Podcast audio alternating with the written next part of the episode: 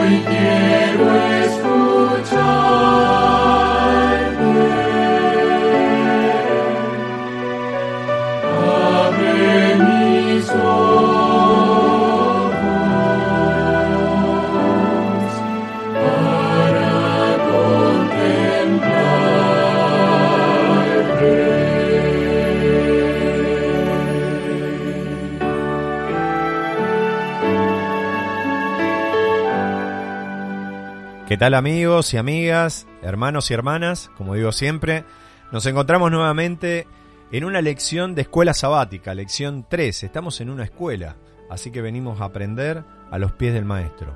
Porque en realidad, disculpen que repito, la escuela sabática no es la Biblia, pero sí es un instrumento que nos ayuda a ir a Cristo, que es la palabra de Dios.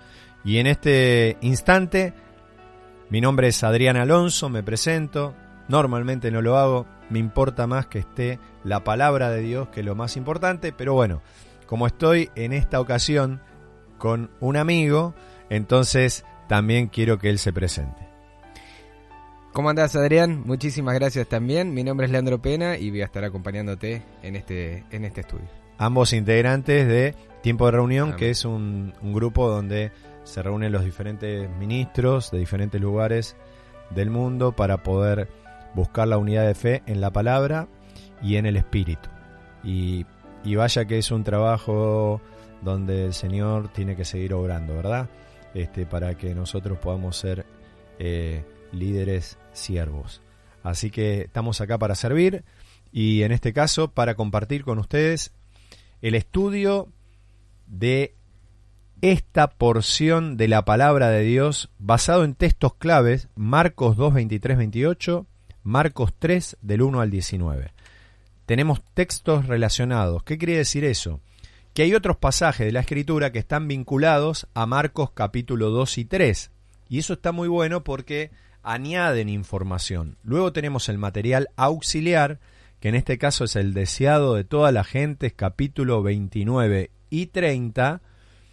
Y después tenemos el lugar donde se desarrolla estas actividades que vamos a ver de nuestro Señor Jesucristo junto a sus apóstoles. Camino a Galilea, allí fueron elegidos cerca de Cafarnaún o Capernaún, como decimos habitualmente, algo que me llamó poderosamente la atención. ¿Por qué? Porque no fue en Judea, hermano. Que esto ya no fue en Jerusalén. Esto ya deja una lección antes de empezar. Este, ¿De dónde espera, esperaría uno que vengan o que él elija a los apóstoles. En el centro, en Jerusalén, no, lo hizo en las afueras, eh, cerca de Capernaún, eso quiere decir en la Galilea de los gentiles. Y esto deja un mensaje, esos discípulos iban a dar un mensaje no solamente en Jerusalén, sino que al mundo. Avanzamos con la lección de hoy y vamos a la primera pregunta. Qué interesante, ¿no? Cuando uno medita en las cosas de Dios. A mí como siempre digo, ustedes ya que me escuchan, a mí me apasiona el estudio de la palabra. Hermanos, y ahora voy a pedir eh, la ayuda, auxilio de mi hermano Leandro para que él me acompañe con la lectura de la primer pregunta. El título, La verdadera observancia del sábado, es parte del mensaje del tercer ángel. Vamos a la primera pregunta. La primera pregunta dice, en una ocasión, mientras viajaban, ¿por dónde pasó Jesús? ¿Qué día era? ¿Qué hicieron sus discípulos? Marcos 2.23. Aconteció, dice la escritura, que al pasar él por los sembrados un día de reposo, sus discípulos andando comenzaron a arrancar espigas.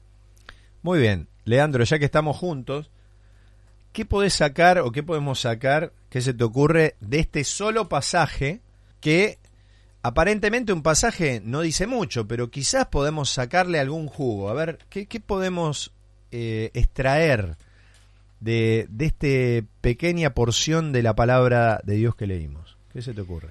Bueno, la respuesta, La respuesta, la primera claro. pregunta era ¿por dónde pasó Jesús? Y Jesús en día de reposo estaba al aire libre, estaba en el campo.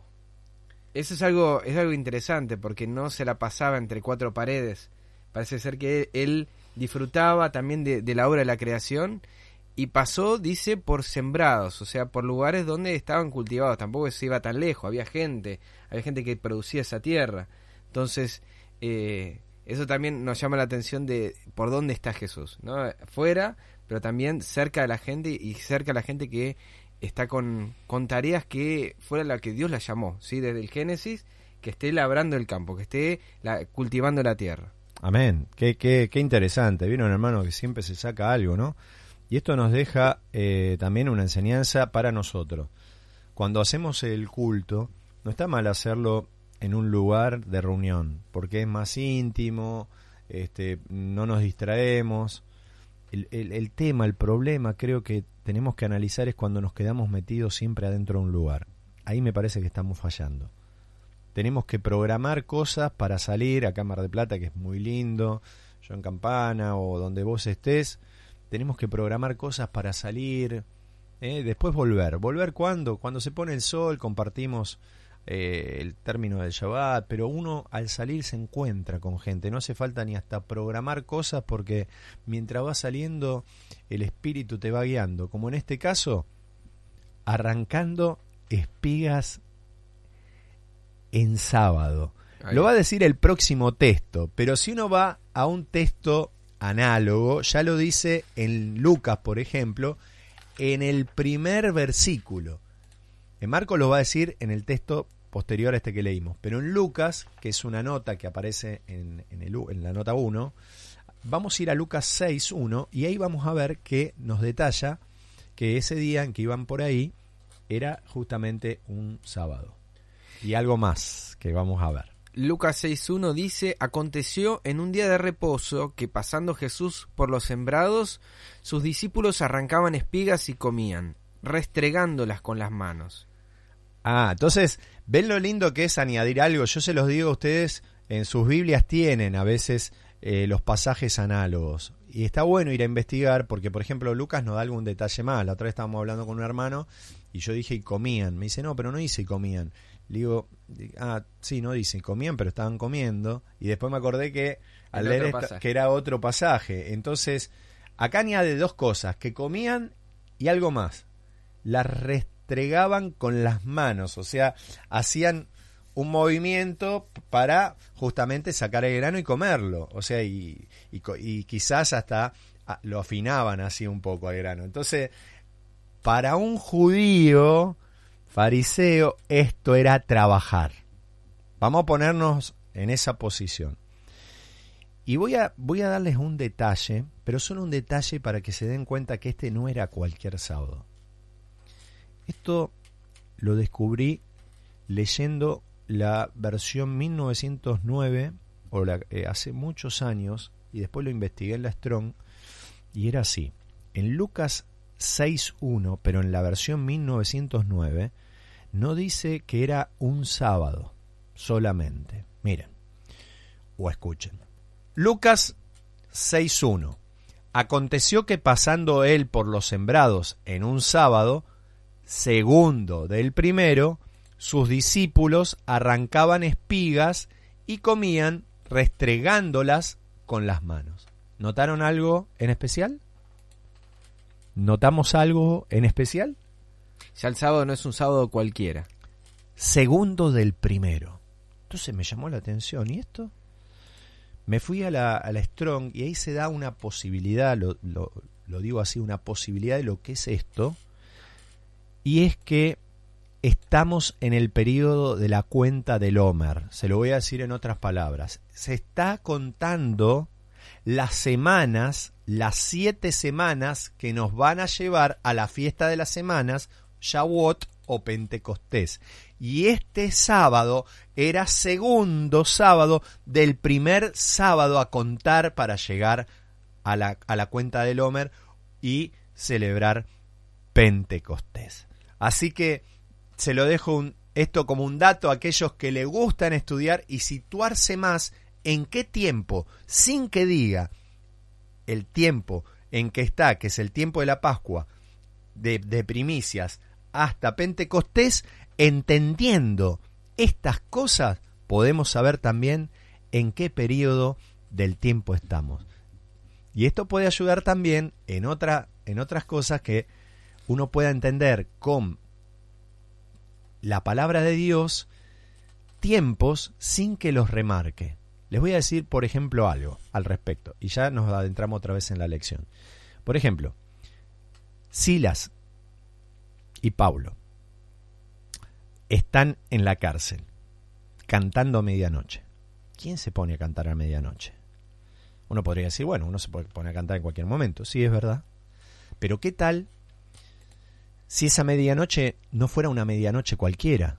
Que ellos se ponen a cantar en esa medianoche porque esa medianoche es una noche de liberación, como lo fue en, en la tierra de Egipto.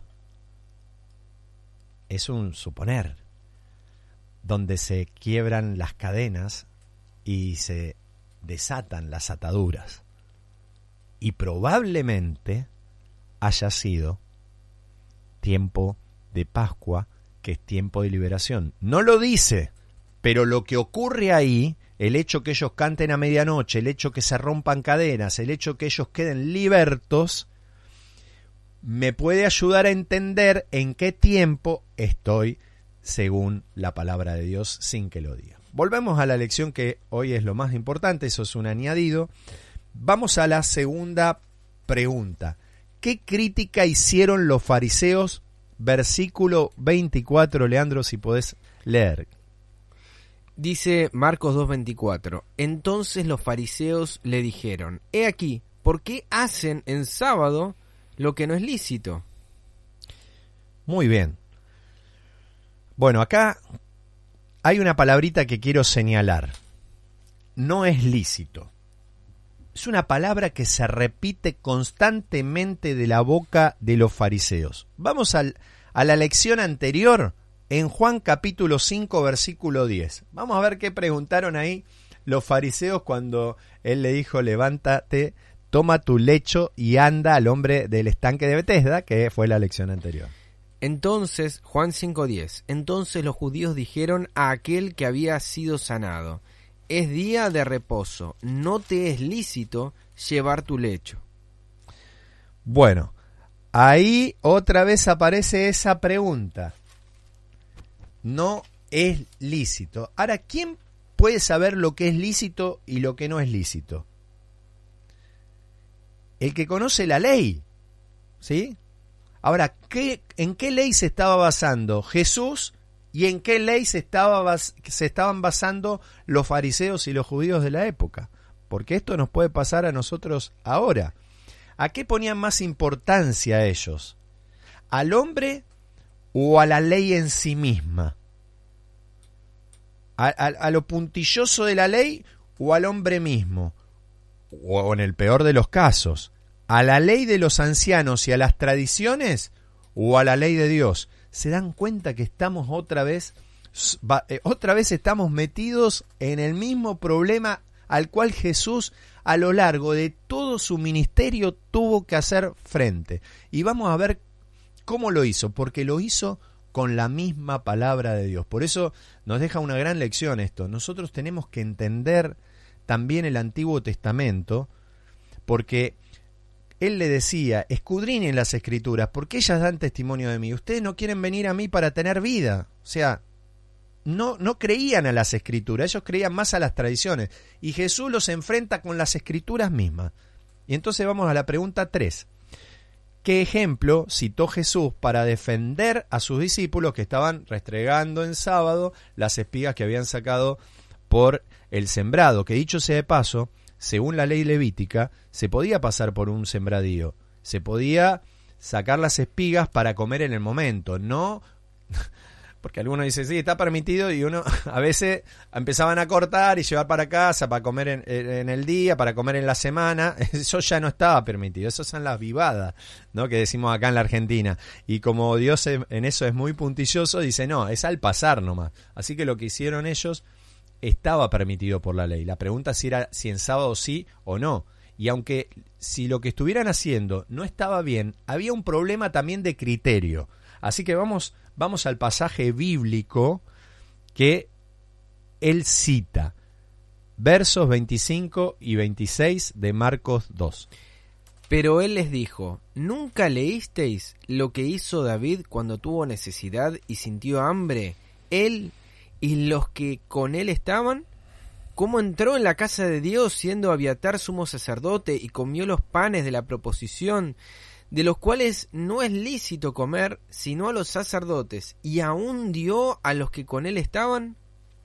Ese texto está en primera cartas de Samuel, capítulo 21 del 1 al 6, si ustedes quieren corroborarlo, ¿sí? Pero vamos a ver, Leandro, qué podemos sacar de esto que está manifestando Cristo. ¿Se puede sacar algo de esto? Ahí nuevamente les menciona lo que es lícito y lo que no lo es. Y Jesús no, no utiliza nuevamente, como leímos en Juan 5, su palabra como testimonio, sino que hace referencia a las escrituras. ¿Por qué? Porque todo esto que estamos leyendo daba testimonio de su ministerio. O sea, todo lo que vamos, porque algunos hablan de el viejo pacto o el antiguo pacto y lo descartamos, pero todo eso Jesús lo toma para hacer referencia de su ministerio. Entonces, mientras más queramos conocer acerca de Jesús, más debemos aprender también de lo que él utilizaba para mencionar cómo fue su vida y más vamos a entender también lo que Dios quiere también para nosotros, para este tiempo, porque mientras más lo conozcamos a Él, vamos a conocer acerca de esa vida que es eterna. Los judíos creían que ahí la tenían nada más, eh, por eso podemos tener el otro error, ¿no? De creer que porque la tenemos eh, estamos completos. Y no, eh, siempre hay que leer la escritura buscando a Cristo. Es el centro, todo es el centro. Aun cuando leamos la historia de David y estas personas que fueron a acercarse al sumo sacerdote Abiatar, nos tenemos que recordar que también nos está hablando de cuál fue el ministerio de Cristo, que él no teniendo un lugar, una casa cómoda, de estar tranquilo con su cocinita, con todo, él, Dios siempre le proveía algo, ¿sí? Y cada una de esos nos va, nos, va haciendo referencia a él. Entonces es una invitación para aquellos que tal vez no, no, lo han hecho, de volver al Antiguo Testamento y leerlo en esta nueva manera, ¿no? Como que no hay antiguo y nuevo, sino que estamos todos hablando de lo mismo. Estamos hablando de Cristo. ¿Podríamos decir que Cristo es el perfecto cumplimiento de la ley mosaica, por ejemplo? Es el, es, el verbo hecho carne, la palabra hecha carne. Muy bien, me sacaste entonces de la boca, porque eso es lo que es, ¿sí? Eh, de hecho, Jesús en Mateo 5:17 dijo, yo no vine para abrogar la ley o cambiar la ley, ni a los profetas, he venido a cumplir. Y en Romanos hay un texto que, miren, se los comparto porque cuando uno lo lee capaz que no se entiende, pero yo lo que entiendo que dice esto Paulo está, está reafirmando eh, lo que estamos diciendo ahora. Está en el Romanos capítulo 3. Miren, versículo 21. O escuchen. Pero ahora, aparte de la ley, se ha manifestado la justicia de Dios testificada por la ley y por los profetas vamos a tratar de entender este pasaje. Aparte de la ley que ya estaba, ¿no? Ahora se ha manifestado la justicia de Dios. O sea, la justicia de Dios es el cumplimiento de esa ley. Entonces, si nosotros queremos ver el cumplimiento perfecto de la ley en el espíritu de la ley, tenemos que mirar a Jesucristo. Amén. Que Él es el autor justamente de esa ley. Amén. Entonces, ¿quién mejor que que pueda explicarnos cómo vivir esa ley. Así que, mis hermanos, esto, gracias Le, porque fue un gran aporte, ustedes pueden sacar más aportes y de hecho, miren la diferencia entre los fariseos y los intérpretes de la ley con Aviatar. El sumo sacerdote. El sumo sacerdote, si hubiese hecho algo malo, hermano, yo estuve meditando hoy mientras me levantaba en eso, hubiese sido como Usa cuando quiso agarrar el arca, que no le correspondía a él. Pero en este, en este acto de Aviatar vemos a Cristo reflejado en él, porque la misericordia triunfó. Tanto unos como otros, los discípulos de Jesús, como los que venían con David, sus, sus amigos y los que los va, los refugiados, porque él tomaba aquellos que, que no los quería nadie. A veces este, hay gente que queda ahí dispersa, digamos, eh, porque eh, desencantada con la iglesia o con esto, y nosotros debemos ir a esas personas, porque David, e-, esas eran las personas que estaban con él y tenían hambre. Y Abiatar, al ver el hambre, ¿qué hizo?